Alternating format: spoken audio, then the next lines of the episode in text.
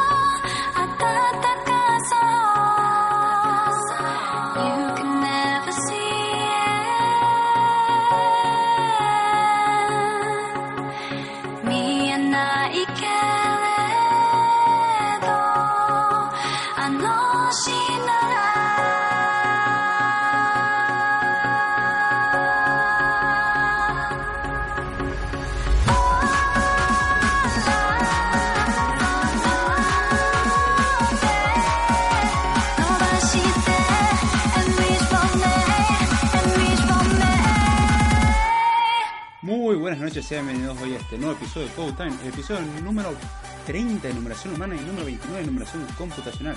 Sean bienvenidos hoy a este nuevo episodio donde vamos a seguir un poquitito más, como a mí me gusta decir, en el camino de la programación.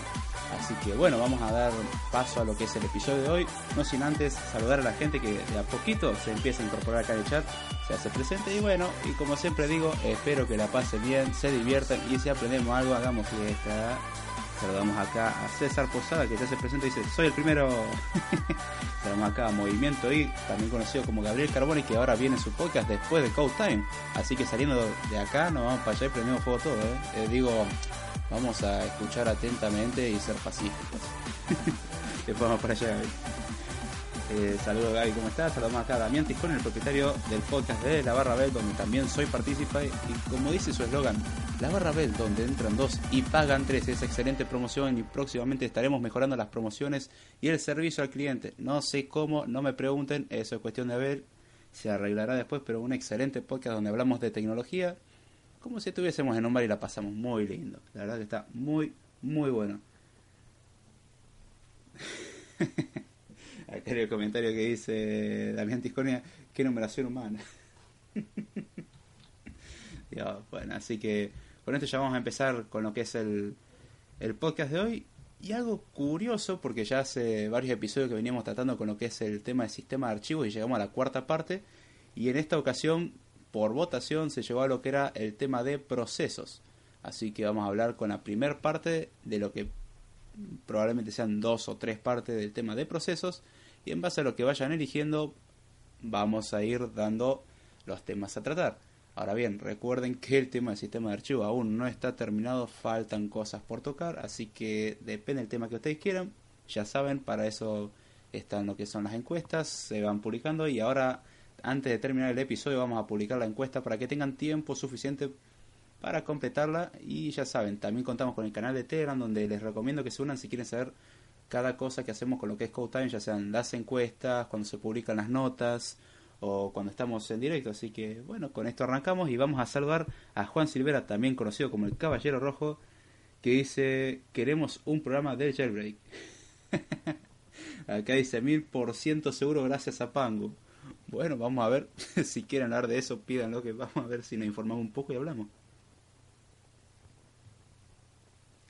Así que vamos a darle para adelante con lo que es el tema de hoy. Y en sí voy a hacer un pequeño repaso porque hay algunas cosas que voy a tocar y que hice referencia en un episodio anterior. No les puedo decir el número ahora porque no lo tengo acá presente. Pero si quieren después se lo respondo. O buscando un poco más para atrás. Lo que vimos antes del sistema de archivo y el manejo de archivos. O sea, sería el sexto episodio de acá para atrás. Sin incluir este. Hablamos sobre el, cómo procesa una computadora. Cómo hace una computadora para realizar múltiples tareas, múltiples acciones. Siendo o con el hardware o no necesariamente la cantidad de núcleos que uno tendría que tener, por decir así. Nosotros tenemos eh, más de cuatro tareas ejecutándose en una computadora que tiene cuatro núcleos. ¿Cómo hace la computadora para ir turnándose? Vimos lo que era un breve repaso histórico. Y ahora voy a dar un- una pequeña explicación rápida de- sobre cómo funcionaban esos algoritmos o esos métodos de trabajo con la curiosidad de que eso era más enfocado a lo que es un sistema operativo. Acá leemos a Juan Silvera que dice, queremos jailbreak y guachapiola. Uy, papá, qué combinación. ¿Estás seguro que crees eso? Lo están pidiendo bastante. Si quieren reírse un poco, pásense después del podcast a, a leer el chat si lo escuchan en diferido. Se van a divertir un ratito con los comentarios que deja acá la gente. Se la pasa uno muy bien. Y si se animan, pásense en vivo y si no pueden, ya saben. Para eso está el diferido. Y el podcast está para pasárselo bien y reírnos un poco. Acá lo hacen bastante bien. ¿eh? Así que bien. Nosotros vimos que todo programa en principio tiene una ejecución meramente secuencial. Es decir, se siguen una sucesión de pasos. Eso era un programa en sí. Una sucesión de pasos que se siguen para cumplir cierta tarea o realizar ciertas acciones. En un principio teníamos procesadores simples y sistemas operativos simples que permitían hacer una sola cosa a la vez. Entonces teníamos que hacer una sola tarea y después eh, había que terminarla y después recién podíamos seguir con otra. Entonces no podíamos alternar tareas, sino que simplemente había que cumplir una y otra. Si una tarea tomaba 10 días, bueno, o matábamos la tarea o eran los 10 días y recién pasábamos a la siguiente. A ver, acá dice movimiento ahí. Ese nombre me resulta similar a la reserva de mesas, hojaldras y queso y frutos rojos. Dios. Ok, acá la gente se divierte en el chat y por eso estamos. Después empezamos a hablar de lo que eran los sistemas multiprogramados y multiprocesados, en el cual empezamos a ver ya como lo que eh, te permitía, por ejemplo, sistemas que se turnaban o turnaban tareas para poder cumplir varios procesos a la vez, que en sí seguían siendo secuenciales, pero por lo menos no había que esperar a que finalizase uno de los procesos, sino que un proceso se, lo, se pausaba, el mismo proceso era el que daba el permiso y se daba eh, lugar a otro proceso. Este otro proceso continuaba con su trabajo, se daba, daba lugar a otro y así se iban turnando hasta cumplir la tarea. El tiempo de resolución en el peor de los casos iba a ser el mismo, pero tenía una ventaja.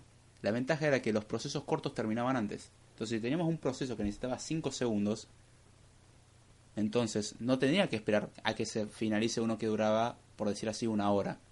Supongámonos que duraba eh, media hora, hacía media hora de trabajo, después se le daba el lugar, se llamaba el nuevo proceso, este nuevo proceso que duraba 5 segundos, tenía tiempo de sobra, hacía 5 segundos y ya terminaba, entonces ya teníamos un proceso listo. Al cual después queda otra media hora más para que se resuelva. El tiempo total es el mismo. Ahora pensemos cuando empezamos a combinar con muchos procesos y tenemos muchos procesos chicos y uno muy grande. Entonces, el proceso muy grande que va a estar trabajando todo el tiempo con el procesador va a tratar de acaparar lo más posible. Entonces, al brindar esta opción de por lo menos dar estos permisos o estos pasos de, de control al sistema, va daba la ventaja de eh, poder realizar procesos cortos de una manera mejor y óptima y si vamos al caso hay veces que se hacían más rápido eh, la, habían tareas que no había que esperarlas entonces se podían hacer más rápido. Después llevaron pro, eh, programas y sistemas mucho más complicados que son los que utilizan una multitarea apropiativa en la cual no se cede el control sino que el sistema operativo es el que se encarga de interrumpir la, las acciones o el funcionamiento de un, progres, de un proceso y se llama otro proceso entonces, en, un, en el primer caso tenemos cuando un programa cedía el control y ahora tenemos cuando Directamente el sistema operativo es el que establece esto. La ventaja de esto es que si un proceso quedaba trabado, no quedaba la computadora trabada. A lo sumo ese proceso y en los tiempos que el proceso estaba trabado. Pero el resto del tiempo el sistema se encargaba de darle trabajo a otros procesos. Entonces con esto por lo menos solucionamos bastante problema y un agujero de seguridad gigante que era un proceso que no hacía nada y nunca dio el control y básicamente así teníamos el poder de la máquina para siempre. O por lo menos hasta reiniciarla. Donde teníamos pequeños problemitas. Pero como siempre en la computación y en la vida, no todo es de un solo tipo. Acá vimos que teníamos los secuenciales, los multiprogramados, los multiprocesados. El multiprocesado venía con la curiosidad de que eh, teníamos múltiples núcleos. Entonces, no solamente que eran secuenciales las tareas y se iban dividiendo, también el multiprocesado permitía decir, bueno, ahora tenemos dos núcleos, entonces podemos estar ejecutando dos cosas a la vez. Ahora, los sistemas híbridos vienen con la ventaja de las dos, en la cual se emplea un sistema multiprogramado y multiprocesado. Es decir, tenemos múltiples núcleos los cuales van turnando tareas a su vez. Y así es como funcionan las computadoras hoy en día. Sé que esto es muy teórico, sé que esto es muy visto de un punto de vista más, si quiere vérselo, kernel del sistema o tirando lo que es hardware y procesadores, pero es importante distinguir que cómo trabajan los sistemas, cómo van turnando y cómo se permiten, porque si vamos al caso, en un momento se están ejecutando más de cuatro cosas a la vez, cuando las computadoras a lo sumo tienen cuatro, una computadora de consumo estándar. Por decir así, tenemos mínimo 12 cosas corriendo a la vez siendo bastante generosos. Entonces se van turnando y van haciendo estas cosas y eso fue lo que vimos en un episodio anterior. En ese episodio también hablamos de lo que eran el error eh, al creer que los gigahertz representaban o la potencia de un procesador era el producto entre la cantidad de gigahertz y núcleos, lo cual era erróneo, eso sería en el caso óptimo, no sucede casi nunca. Pero en sí lo que hoy hoy queremos ver son los que son eh, procesos son lo que son, vaya redundancia. Son el cómo funcionan los procesos más desde un punto de vista de un desarrollador. En sí, un proceso es eh, una imagen en memoria de un programa en sí. ¿A qué nos referimos con una imagen? A ver, dice, mi PC hace mil cosas a la vez. no, era sino cero. Uh. Acá dice Damián Tiscorni. en sí, lo que nos interesa es saber qué es un proceso a nosotros, o qué es lo que realmente es. Nosotros dijimos que un programa se almacena en lo que es la memoria secundaria para tenerla lista para ejecutarse. Entonces, uno tiene un programa guardado en lo que es el disco rígido. Como ya vimos, lo que, que se hace, porque el sistema operativo no puede trabajar con información del disco rígido, sino que tiene que ser sí o sí del almacenamiento primario o procesador, se trae de rígido a memoria. Y antes de explicar cómo sigue esto, saludamos a PlayGeek que se hace presente y dice, ¿qué onda? ¿Cómo estás Play? Che, ¿todo bien? No vamos a decir quién sos Play. Otra vez no vamos a decir quién sos. Te portaste bien la semana, así que no decimos nada. Un excelente podcast que habla sobre noticias de tecnología, lo que son videojuegos, anime, así que pásense por ahí que está muy, muy bueno. En sí, como dijimos, nosotros teníamos lo que era el programa en disco rígido, se lo lleva a la memoria para que lo pueda procesar el sistema operativo y después eh, lo que se hace es ejecutarlo. Ahora bien, el proceso o un proceso en sí es justamente eso, es la imagen en memoria. No es lo que está en el rígido, sino es el programa en funcionamiento. Es una imagen vaga, puede ser, medio abstracto, también se lo puede ver, también se lo puede ver como algo concreto, depende de cómo lo entiendas a la definición. Y básicamente, nosotros tendríamos algo que es algo sin vida, por decirlo así, que es lo que se tiene en memoria, y después se tiene algo que es útil, que es un proceso que es justamente esa sucesión de pasos o esa sucesión de instrucciones que se van ejecutando. Para eso se lo carga memoria y eso en sí es un proceso. En sí un proceso tiene distintos estados. Es decir, uno tiene el programa cuando se carga memoria y todo eso y va pasando por diferentes etapas. Acá dice Play, joder, que no sirve mi controlador de sonido. ¿Qué le pasa a Windows 10? Eh, bueno, digamos que puede que esté teniendo un poco de problemita Microsoft con esas cosas, así que por ahora no voy a hacer comentarios al respecto. En sí, para entender mejor lo que eran los procesos, dijimos que estaban eh, su vida o la vida de un proceso está dividido en diferentes etapas. Uno de los estados, y es el inicial siempre, es el estado de proceso nuevo. ¿Qué es esto? Es cuando se solicita al sistema operativo quiero abrir tal programa y empezar a ejecutarlo. Ahí es cuando el sistema operativo se encarga de copiar toda la información o parte de la información del proceso a memoria y quedarse esperando. Uno diría, pará, pará, pará, pará, pero tendría que resolverlo, tendría que empezar a funcionar. Justamente, ahí donde van las cosas. No siempre se tiene un núcleo libre. Nosotros si tenemos 12 procesos funcionando a la vez, eh, tenemos 4 núcleos, 12 procesos, eh, como que a lo sumo vamos a tener 4 cosas al mismo tiempo. Pero no era que se van turnando, sí, turnando, siguen siendo 4 cosas, se turnan, el resto se van turnando. Entonces, para tenemos cuatro cosas a la vez, significa que un proceso no puede estar en ejecución todo el tiempo. De hecho, buena parte del tiempo se la pasa esperando. Pero ¿cómo puede ser que funcione una computadora si hace tantas cosas a la vez y no veo que nada pare? Bueno, los cambios de contexto o estos cambios que se hacen son lo suficientemente rápido para que no se note. Si nosotros hiciéramos que un proceso funcionase y ocupase un núcleo entero, notaríamos cierta mejora de rendimiento. Entonces tenemos lo que son el estado de nuevo, que es cuando el sistema operativo empieza a cargar el programa hasta tenerlo listo para ejecutarse. A lo cual viene después de esto un estado llamado listo. Curioso el nombre, creo que deja entender qué es lo que hace. Acá dice Damián Tiscornia. Es ahí cuando se saca provecho a los hilos en sí, ahora, ahora justamente vamos a tocar eso y esa es la idea de tocar eso en este programa. Vamos a explicar los proce- eh, cómo, cuáles son las partes de un proceso y ahí es donde vamos a empezar a entender cómo funciona el tema de los hilos. A ver, acá dicen que no se escucha. ¿Se escucha bien o, o no? Escriban acá en el chat. Estoy viendo comentarios que dicen que no se anda escuchando bien, así que avisen por las dudas. Mientras tanto vamos a seguir. Entonces tenemos el estado de nuevo, el estado de listo. El estado de listo es justamente cuando el sistema operativo dice, bueno, o el proceso en sí tiene un estado que dice, bueno, a partir de acá ya puedo ejecutarme. Significa, ya estoy cargado de memoria y listo para empezar. Mientras tanto estábamos en el estado de nuevo, que era cuando se estaba cargando la información y preparando todo. Entonces ahora pasamos a lo que es el estado de listo. El estado de listo es decirle al sistema, Acá dice, sí, se escucha bien, César Posadas. Muchas gracias, César. Eh, el estado de listo tiene la peculiaridad, la peculiaridad de decir, ahora ya podemos empezar a ejecutarnos. A lo que vamos al siguiente estado. El estado en ejecución, o running, o corriendo, como se lo quiera llamar. El estado en ejecución justamente. Los nombres como que en este caso son bastante claros y transparentes, se entiende a lo que se refieren.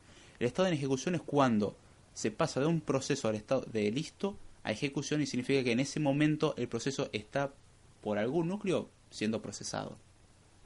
Tenemos el estado de bloqueado y, aún- y ahí es cuando uno se preocupa y eso es cuando se te tilda la máquina. No, no tiene nada que ver. Ahí el estado bloqueado es justamente, nosotros dijimos que un proceso no puede estar ejecutándose todo el tiempo. ¿Qué se hace?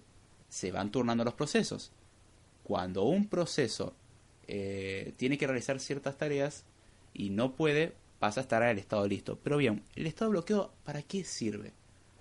Un ejemplo de esto serían lo que es el manejo de entrada y salida y ciertas solicitudes.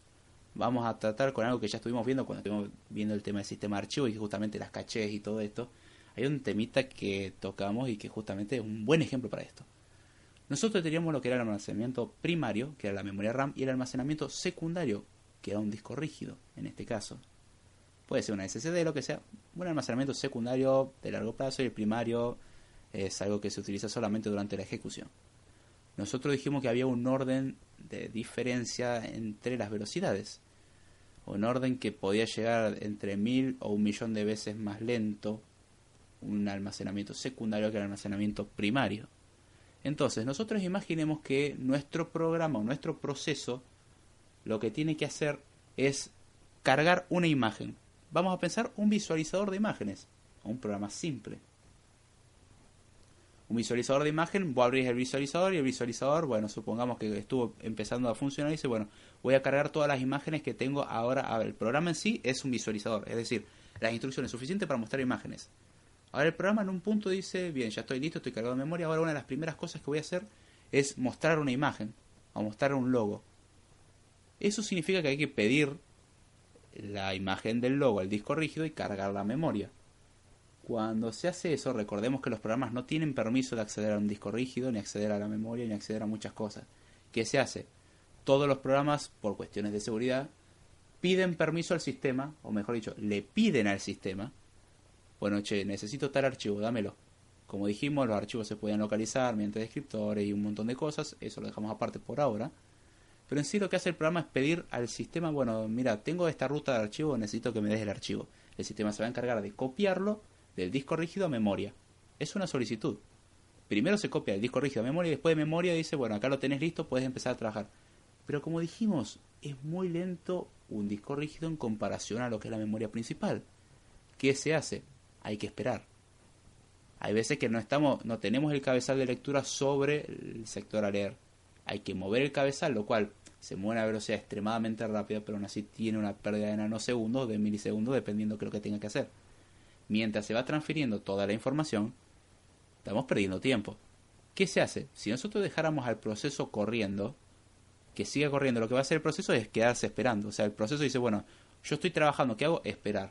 No puedo hacer nada, me quedé bloqueado, o mejor dicho, acá justamente donde el juego de palabras puede confundir. El proceso dice, bueno, es como cuando uno está eh, sacando fotocopias en un trabajo, un ejemplo simple, uno está en una oficina sacando fotocopias y dice, bueno, ¿por qué no estás trabajando? Y es que no puedo, es que la impresora me está imprimiendo y necesito 5.000 copias. Tengo que esperar a que me terminen las 5.000 copias y después recién puedo ir y entregarlas. Entonces, mientras estamos en eso, quedamos inutilizados esperando. Momento en el cual uno aprovecha, toma cafecito y hace cualquier otra cosa. Pero bueno.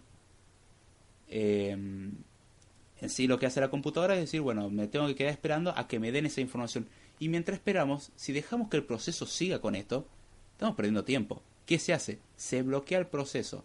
¿Significa que el proceso queda inútil? No. El mismo proceso, cuando hace una solicitud al sistema, el sistema dice, bueno, yo te voy a dar esta información, pero vas a necesitar esperar. Te conviene bloquearte. Agarra, bloquea el proceso. El proceso pasa a estado de desbloqueado. Entonces ahora podemos, a este núcleo que estaba trabajando con este proceso, como este está bloqueado, no nos sirve que quede un núcleo inutilizado. Nosotros queremos trabajar eh, lo mejor posible y aprovechar lo mejor posible lo que son los núcleos. ¿Qué hacemos en ese caso? Bueno, el sistema trae, dame otro proceso que esté listo. Bien, trae otro proceso que esté listo, lo hace trabajar. Cuando decide que ya el otro proceso ya terminó de recibir la información, pasa de estar bloqueado a estar listo. Ahora vamos a hacer un pequeño circuito para explicar mejor cómo funciona. La idea es entender cada estado. El estado bloqueado es cuando un proceso tiene que generalmente esperar algo y para no perder tiempo se lo bloquea. Es decir, pasamos a un estado de de paso a segundo plano, seguí trabajando vos, o mejor dicho, seguí esperando, que mientras tanto voy a hacer, voy a ahorrar eh, tiempo haciendo trabajar otras cosas.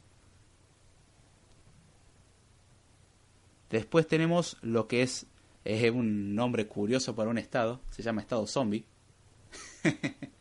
Ahí donde mal, mal pensado dice, oh, ahora está metiendo cosas. No, se llama literalmente estado zombie. Agarren la documentación de eh, Unix y fíjense los, los estados de los procesos. Está bien, está en inglés, pero léanse la documentación. Uno de los estados se llama estado zombie. ¿El estado zombie en qué consiste?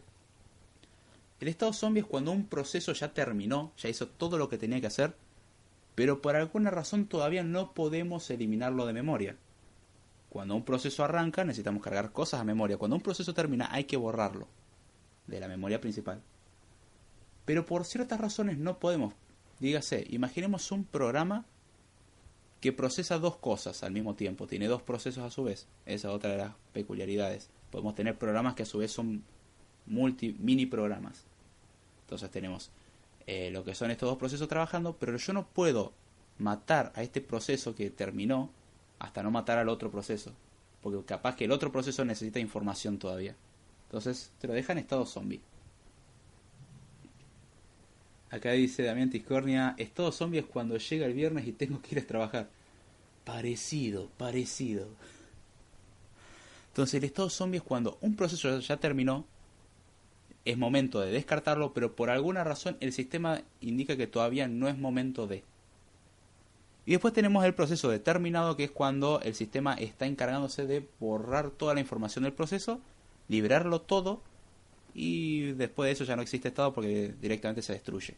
Es como decir, bueno, estoy muerto y, desaparezco. Básicamente esto. Es, acá me gustó un comentario que hizo Damián Tiscornia. A dar corazones y compartir, esa es la idea. Por lo menos se aprecia mucho que den cariño al podcast, así que den corazones, compartan. Si les gusta, compartan. Y como dice Damián, si no les gusta, también compártanlo.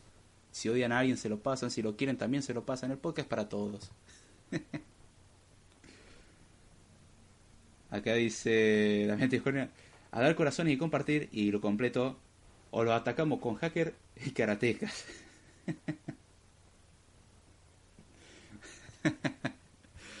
Ay, Dios. Acá dice Play. Ahora dame un cacho y comparto que el PC se quiere poner rudo. Por Dios. Entonces, nosotros vimos lo que eran disti- estos distintos estados de un proceso y ahora vamos a verlo como si fuese un caminito. Es más fácil de verlo. Nosotros queremos un proceso nuevo o queremos empezar un proceso. ¿Qué se hace? Ah, ¿qué se hace? Se hace un pedido al sistema. Quiero cargar tal programa. El sistema empieza a cargarlo. En ese momento está en estado de nuevo.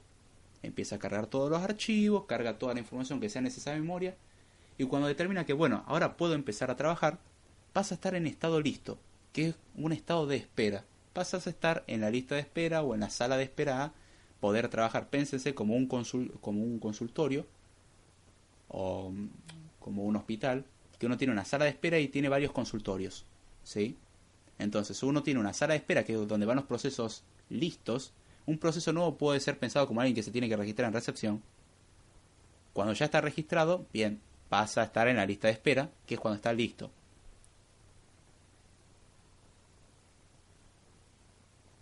Acá dice Play, se está revelando David. El PC se me revela.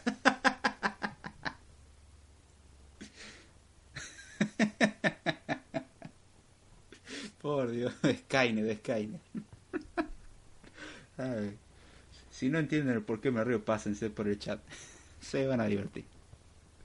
Entonces, haciendo, aprovechando la referencia de un hospital, una vez que ya estamos registrados, pasamos a estar en una sala de espera, que el estado listo. Tenemos que esperar. Cuando el sistema determina que es la persona que, o el médico que llama, la- el sistema determina que ya podemos pasar, pasamos a estar en estado de en ejecución. Cuando estamos en estado de ejecución es cuando entramos a un consultorio, hacemos lo que tengamos que hacer y ahí es cuando tenemos, eh, pueden pasar varias cosas. Para ser sincero, pueden pasar tres cosas. Número uno, el proceso empezó a trabajar y el sistema dice, bueno, momento, ya está, ya tuviste tiempo suficiente para volver a la sala de espera. O sea, trabajaste un poco y dice, bueno, ya está, hay que irse turnando, así que volver a la sala de espera y ahí pasa de nuevo al estado listo. Otra cosa que puede pasar a ver, le dice al médico, mira, yo tengo que hacer esta cosa o tengo que sacarme sangre o necesito un análisis o necesito los resultados de un análisis que yo. Entonces el médico dice, bueno, mira, vamos a pedírselo ahora que lo traigan, pero vas a tener que esperar hasta que lo encuentren. Así que volvés a la sala de espera, en este caso no volvés a la sala de espera, te dicen, bueno, quédate acá sentado esperando. No volvés a la sala de espera, te quedas en estado eh, bloqueado. Te quedas ahí como, bueno, soy un inútil, no sirvo para nada, estoy aquí quietito y no hago nada. Después tenemos la tercera opción, es cuando un proceso termina. Supongamos que el proceso no termina, el proceso quedó en estado zombie. Si quedó en estado zombie, en un momento va a decir, bueno, ya no estoy en estado zombie porque ya me, ya me dieron la información que necesitaba. Volvemos a estar en estado listo, o sea, volver a la sala de espera. Y ahí te quedas esperando. Entonces así se van turnando los procesos y van a ir entrando y algunos van a quedar en estado zombie por requerir algo que necesita tiempo y otros van a pasar directamente al estado de, bueno, estoy listo. Entonces así, están entre procesos listos, eh, bloqueados y en ejecución. Lo que realmente trabaja es en ejecución y el resto está como, bueno, acá no podemos hacer nada. Ahora pensemos que ya el proceso tiene que terminar. Pensemos ahora esto y para entenderlo mejor, imaginemos que va un padre y su hijo a una cita médica. Primero atienden al hijo y después atienden al padre. Bien. Cuando terminaron de atender al hijo, para estar en estado determinado sería irse del hospital. Imaginemos que el hijo tiene 10 años. El padre va a decir, no, no, no, momento, vos de acá no te vas. Espera que me atiendan a mí. Entonces el hijo pasa a estar en estado, por decirlo así, zombie. Entonces el hijo no puede irse, no, ter- no puede darse como terminado, pero en sí el proceso no tiene que hacer nada. No se lo va a volver a llamar, no se va a hacer nada. Acá dice estado de embriaguez, Damián Tiscornia. No sé a qué te estarás refiriendo, che. Yo dejo a libre interpretación tu comentario. Volviendo a esto. Eh, tenemos al hijo que se va a quedar en estado zombie en estado como, dale papá, apurate. Y el padre que lo están atendiendo. Cuando el padre lo terminaron de atender, el padre dice, bueno, yo ya estoy listo, ya me atendieron, ahora sí nos podemos ir. Y ahí se van los dos, y tanto el proceso que estaba en estado zombie pasa a estar en estado determinado, tanto como el padre que estaba en ejecución pasa a terminado, pues dice, bueno, ya terminaron de trabajar conmigo, ya terminaron de atenderme, y se va. Entonces ahí tenemos un, una curiosa referencia o curioso ejemplo de un hospital que sirve. ¿Quién diría? en este caso que sirve como referencia para este modelo de cómo se van turnando los procesos y los estados que van a ir adquiriendo. Muchas veces los procesos están bloqueados, muchas veces se está solicitando información a, a memoria. No es algo que el usuario controle, es algo que el proceso en sí lo va a hacer. E incluso no es algo que el mismo desarrollador pueda controlar de todo. ¿Por qué? Porque el desarrollador no es el que determina cuándo se interrumpe un proceso. Puede decir, bueno, yo acá quiero, quiero dejar de trabajar y quiero dejar el trabajo a otro. Se puede eso. No se hace. Generalmente se hace un programa pensado como si nosotros fuésemos los únicos que pueden usar todos los núcleos. Y el sistema se va a encargar de decir, bueno, en realidad no tenés todos los núcleos. Tenés algunos. O uno en el mejor de los casos. Así que andar a la sala de espera y quédate esperando. Eh, para el proceso en sí, el proceso nunca se interrumpe, el proceso es continuo, el proceso funciona sin interrupciones, lindo, todo bonito, como si fuese la computadora toda suya. En eso no se aplica a los humanos, vos te das cuenta cuando te hacen esperar una sala de espera y bastante desesperante. Ahora bien, ¿de qué me sirve esto? Saber los estados y esto. Primero, hay que tener algo en cuenta. Y algo importante y fundamental, simple, pero es bueno darse cuenta.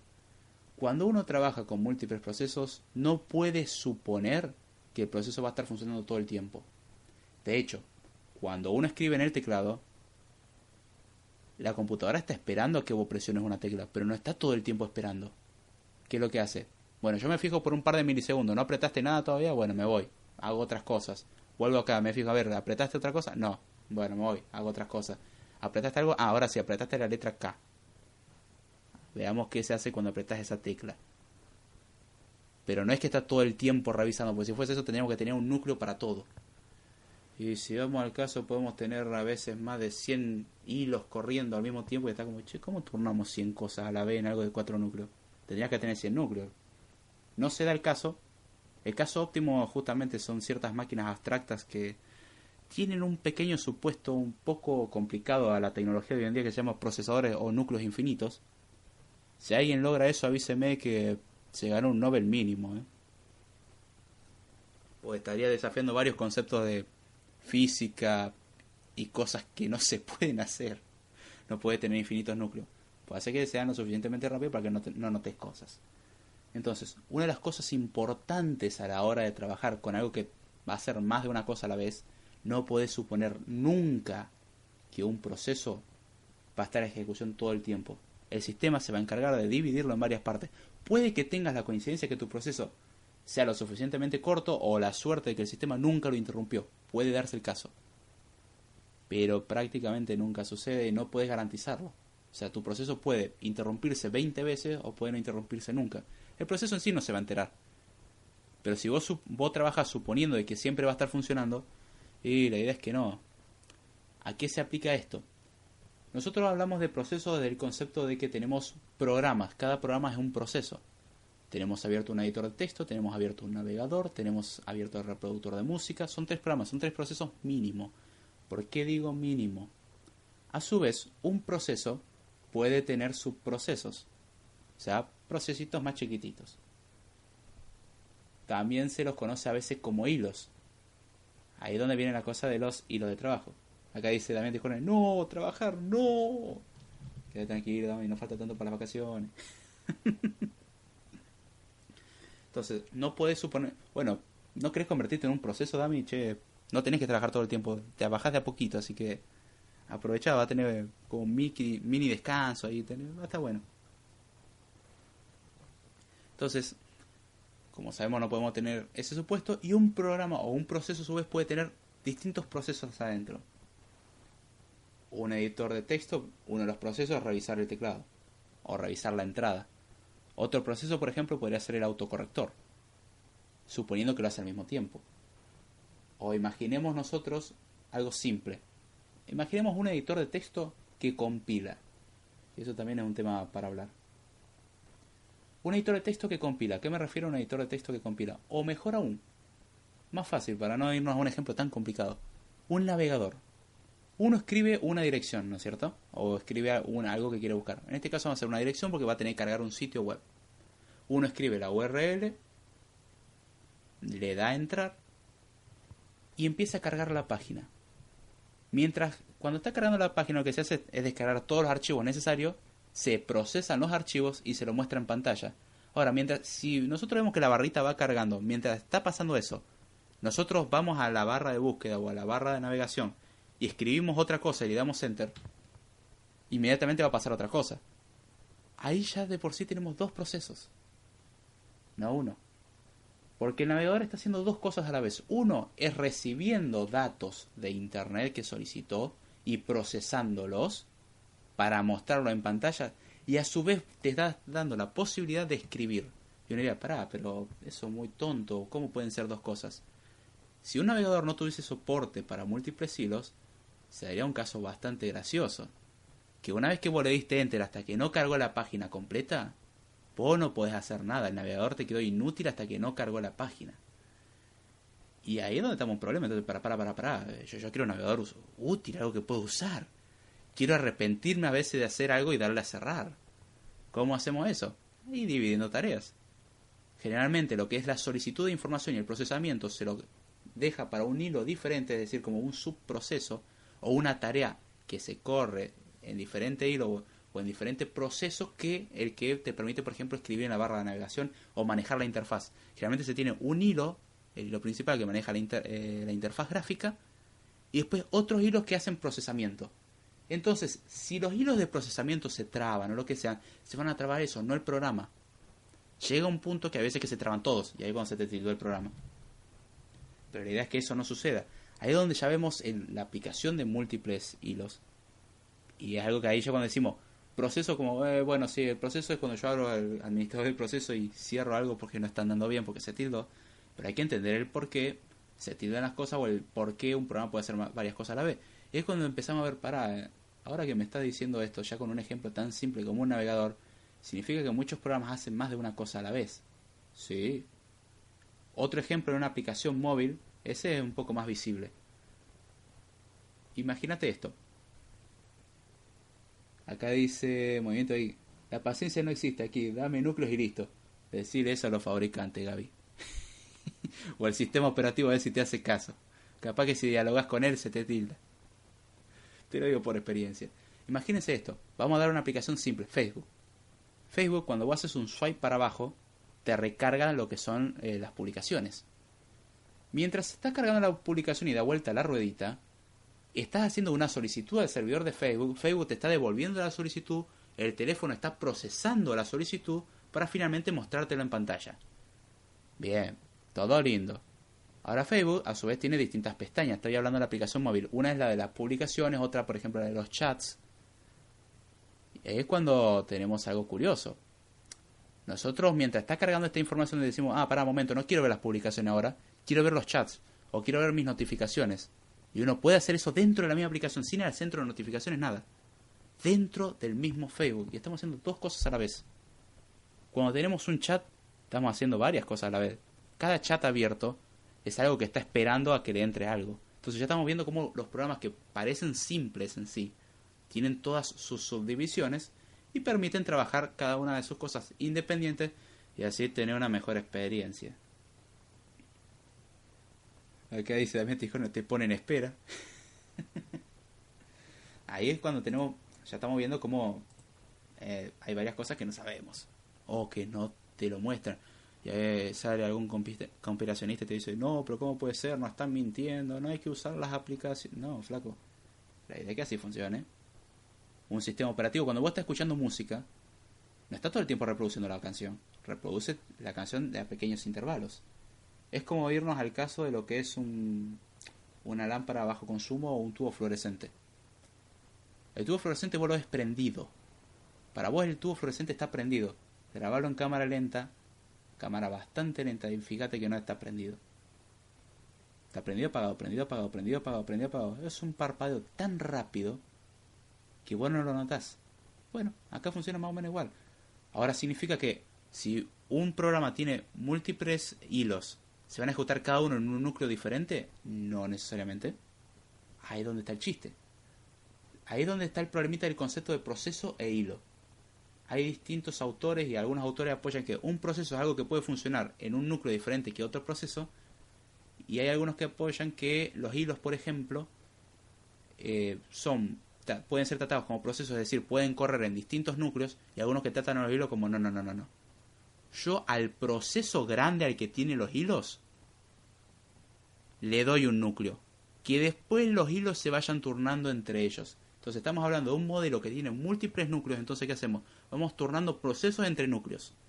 Que a su vez a cada núcleo se van turnando procesos. O sea, dividimos los procesos en núcleos. Los núcleos a su vez, cada núcleo se va turnando procesos. Y ahora estamos hablando que un proceso a su vez va turnando sus hilos adentro de sus subprocesos. No siempre es así y se puede hacer para que un hilo realmente funcione en paralelo. Eso lo vamos a ver un poco más en el, en el próximo programa, pero la idea es entender eso, que estamos viendo que las cosas no son tan simples y que un programa a su vez pueden ser varios mini programitas o mini procesitos o hilos, como se los conoce, y que hay distintas concepciones. La semana que viene, vamos, si ustedes quieren, profundizamos un poco más en esto y explicamos cómo es el tema de los hilos a un poco más profundidad y con mejores ejemplos. Así que ya vamos, vamos a tener que ir, cerrando y la verdad que el podcast estuvo lindo, un poco mareado en algunas partes, pero bueno, sepan disculpar. Espero que les haya gustado y acá donde se pone la disputa bastante interesante, eh, los temas para la semana que viene van a ser lo que son sistema de archivos parte 5, wow, parte 5, y lo que es procesos parte 2, o procesamiento parte 2. Ahí van a tener que elegir, va a estar divertido, quiero ver qué sale de eso. Si les interesa más sistema de archivos, voten por eso, si no proceso, y si no, voten igual por cualquiera de las dos. Cierran los ojos y aprieten cualquiera. La encuesta ahora, la, para ser más precisos, a ver, y la encuesta se acabó de publicar. Y enseguida vamos a estar compartiéndolo acá por lo que es el chat. A ver, vamos a acá, bien. Y se puede disculpar la demora. Listo. Acá en el chat de Spray que ya está publicado lo que es la encuesta de Twitter para poder votar. Tienen 6 días, así que tiempo suficiente. Así que bueno, espero que les haya gustado el tema de hoy, viendo un poco más en profundidad lo que son los procesos y los hilos. Y la idea es seguir profundizando un poco más en esto y en base a que entendamos ya cómo funcionan los procesos y el sistema archivo, poder profundizar un poco más en otros temas que son también bastante interesantes, pero que sin entender ciertas nociones de eso, no podemos sacar resultados óptimos a la hora de trabajar. Acá dice Eddie, ¿qué onda gente? Hola Eddie, ¿cómo estás? ¿Todo bien? Espero que sea así. Y gracias por pasar. La verdad que muchas gracias a los que escuchan tanto el podcast en vivo como en diferido. Las dos partes son importantes, los que escuchan en vivo y entran al chat, los que escuchan en vivo y no entran al chat. La verdad que se le agradece muchísimo y el apoyo que se da al podcast siempre se agradece. Las críticas ya saben son bienvenidas, los insultos ya saben a qué papelera va a ir a parar. Eh, como saben pueden sugerir y ya se hizo caso ciertas sugerencias y todo y, y la verdad que da gusto acá y la idea es que aprendan y se diviertan. Ya si uno aprende, como siempre digo, hagamos fiestas que ya con eso logramos mucho. Muchísimas gracias a la gente que entró hoy, ya, a ver, entraron a 30 personas, amigo. Fua. Así que bueno, vamos a agradecer a Damián Tiscornia, a Eddie que acabó de entrar. Saludamos a Movimiento Digo Gaby, que ahora vamos para allá, a Play el excelente podcast que tiene a César Posada, al Caballero Rojo o Juan Silvera, también como lo conocemos. La verdad que muchísimas, muchísimas gracias. Perdón si me olvido de alguien. Si me quieren seguir, pueden hacerlo vía Twitter en arroba David Jordana, vía correo electrónico davidjordana0 arroba gmail.com. Estamos tanto en Spreaker, iTunes, Evox. Escribimos también para bandai.com. Próximamente va a estar publicado el artículo. Ya está disponible la encuesta. Tenemos un canal de Telegram que es telegram.me barra code-medio time. Así que pásense por allá. La verdad que muchísimas gracias y se le agradece porque se las pasa muy bien. Eh, dejen reseñas en, en lo que es iTunes, dejen corazones, compartan el podcast, denle cariño al podcast para que vaya creciendo de a poquito y si alguien no lo conoce y le interesa el mundo de la programación, compártanlo que está bastante, bastante bueno. Así que muchísimas, muchísimas gracias por haber pasado este podcast y como quien dice, será hasta la semana que viene. Buenas noches.